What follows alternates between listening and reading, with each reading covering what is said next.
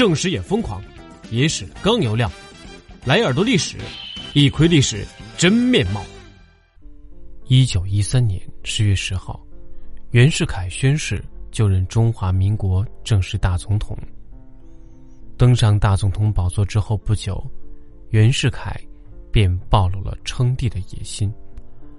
为了登上帝位，袁世凯费尽心机，步步为营。民国成立以来。第一大政治血案——宋教仁遇刺案，与他有着千丝万缕的联系。一九一三年，中华民国国会大选，国民党大获全胜。宋教仁作为国民党党首，原本要从上海进京参加国会的开幕大典，不想当晚便于上海火车站被人暗杀。在火车站送行的黄兴、于右任、廖仲恺等人，将宋教仁送往沪宁铁路医院急救。宋教仁因抢救无效死亡，年仅三十一岁。这是一起轰动全国的政治谋杀案，警方很快介入调查，而此案破获竟出乎意料的顺利。宋教仁被刺后，警方很快查到了暗杀凶手武世英。通过武世英，牵出此次暗杀事件背后的大佬。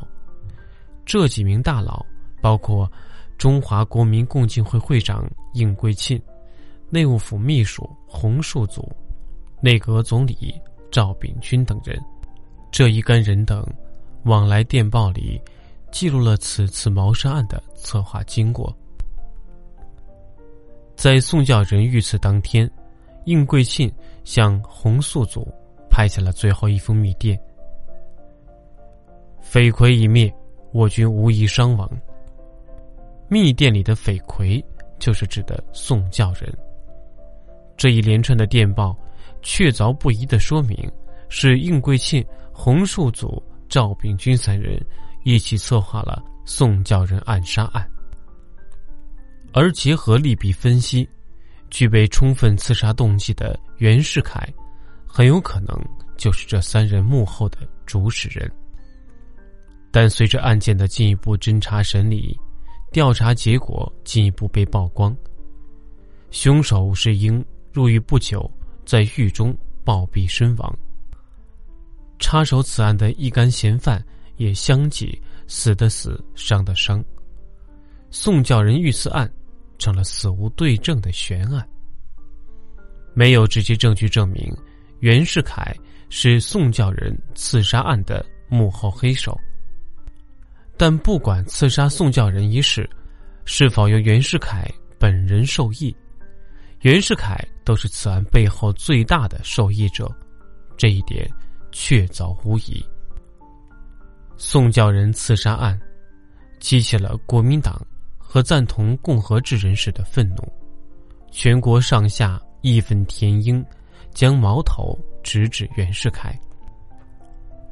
野心勃勃的袁世凯深知舆论控制的重要性，一方面逼迫清帝溥仪退位，疯狂绞杀资产阶级人士，镇压了二次革命；另一方面，耍手段收买国会参议员，把国会搞得不死不活。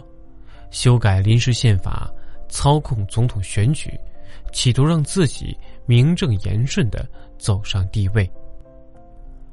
宋教仁遇刺两年后，十二月十二日，袁世凯称帝，推行君主立宪制，帝号洪宪。